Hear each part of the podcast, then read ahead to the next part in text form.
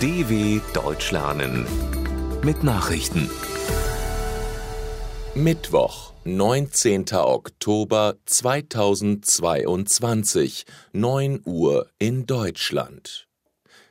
Zelensky, Griff zu iranischen Drohnen, ist Bankrott des Kremls.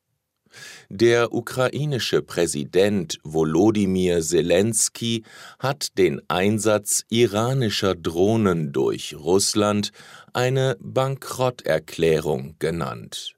Der russische Hilferuf an den Iran ist die Anerkennung des militärischen und politischen Bankrotts durch den Kreml, so Zelensky in seiner jüngsten Videoansprache.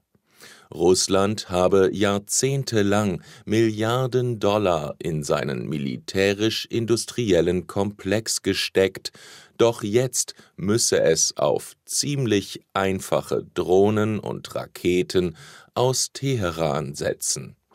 Die russische Armee hat in den vergangenen Tagen verstärkt Drohnen iranischer Bauart auf die Ukraine abgefeuert. IAEA-Chef will Sicherheitszone um AKW Saporischja vorantreiben. Der Chef der Internationalen Atomenergiebehörde IAEA, Rafael Grossi, will sich nach eigenen Angaben weiter um die Einrichtung einer Sicherheitszone um das von Russland besetzte Kernkraftwerk Saporischja in der Ukraine bemühen.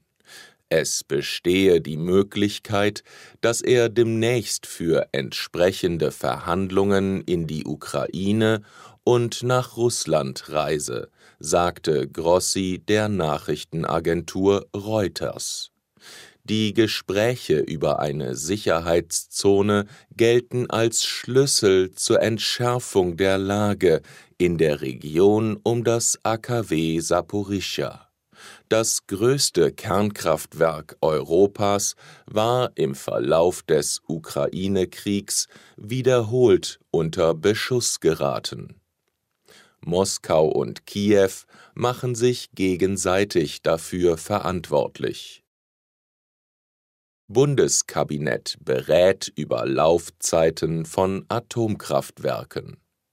Das Bundeskabinett berät an diesem Mittwoch über den von Kanzler Olaf Scholz angeordneten Weiterbetrieb der drei verbliebenen deutschen Kernkraftwerke durch eine Änderung des Atomgesetzes soll die rechtliche Grundlage dafür geschaffen werden, dass die Kraftwerke Isar 2, Neckar-Westheim 2 und Emsland bis Mitte April nächsten Jahres laufen können.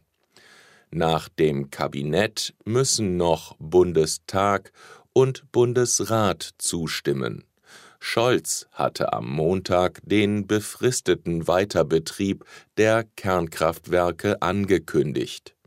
Vorangegangen war ein wochenlanger Streit in der Ampelkoalition. Biden will weitere 15 Millionen Barrel aus strategischen Ölreserven freigeben. Angesichts der hohen Ölpreise will US-Präsident Joe Biden am Mittwoch die Freigabe von weiteren 15 Millionen Barrel aus den strategischen Ölreserven der USA bekannt geben. In einer Rede werde der US-Präsident zudem deutlich machen, dass noch weitere Freigaben möglich seien, sagte ein US-Regierungsvertreter in Washington. Die Ankündigung sorgte bereits für sinkende Preise im Handel mit der US-Rohölsorte West Texas Intermediate. Nordkorea feuert weitere Artilleriegeschosse ab. Als Reaktion auf Militärübungen in Südkorea hat Nordkorea erneut zahlreiche Geschosse in die Gewässer entlang der Grenze zwischen beiden Ländern abgefeuert. Insgesamt habe der Norden mehr als 250 Artilleriegranaten abgeschossen, teilte der Generalstab der südkoreanischen Streitkräfte mit. Die Geschosse fielen demnach in die sogenannten maritimen Pufferzonen, die vor einigen Jahren zur Reduzierung der andauernden Spannungen zwischen den beiden Staaten eingerichtet worden waren. Die Führung in Pjöngjang bestätigte die Abschüsse und sprach von einer ernsten Warnung an den Süden. EU und Marokko wollen enger bei erneuerbaren Energien kooperieren. Die Europäische Union und Marokko streben eine engere Zusammenarbeit bei erneuerbaren Energien an. Der stellvertretende EU-Kommissionspräsident Franz Timmermans und Marokkos Außenminister Nasser Bourita unterzeichneten in Rabat eine Absichtserklärung über eine grüne Partnerschaft.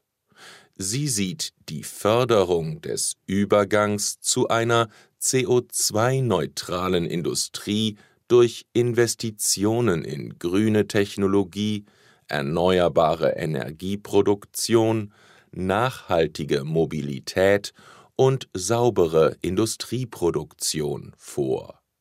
Laut Timmermans ist es die erste Vereinbarung dieser Art zwischen der EU und Marokko.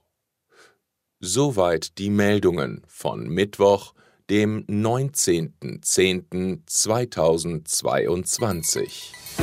dw.com/langsame Nachrichten